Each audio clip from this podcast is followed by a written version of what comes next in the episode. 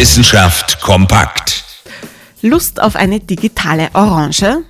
Nein, wir befinden uns nicht in einem Computerspiel, sondern in der analogen Welt. Aber auch hier können wir mit digitalen Orangen einiges anfangen. Zum Beispiel die Lebensmittelverschwendung bekämpfen. Viel zu viele Lebensmittel landen im Müll und das ist ein Problem, nicht nur für die Menschheit, sondern auch für die Umwelt. Wie also dagegen vorgehen? Eben mit digitalen Orangen. Schweizer Forscherinnen und Forscher haben digitale Zwillinge der Zitrusfrüchte erstellt und sie als Avatare um die Welt geschickt. So können die idealen Transportbedingungen auf Frachtschiffen ermittelt werden, sodass möglichst viele Früchte heil und genießbar ankommen.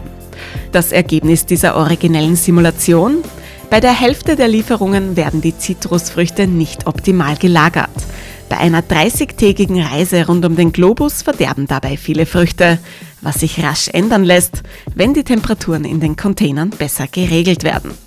Ins Handeln kommen, das ist also nicht nur bei digitalen, sondern auch bei analogen Orangen wichtig. Interessante Themen aus Naturwissenschaft und Technik.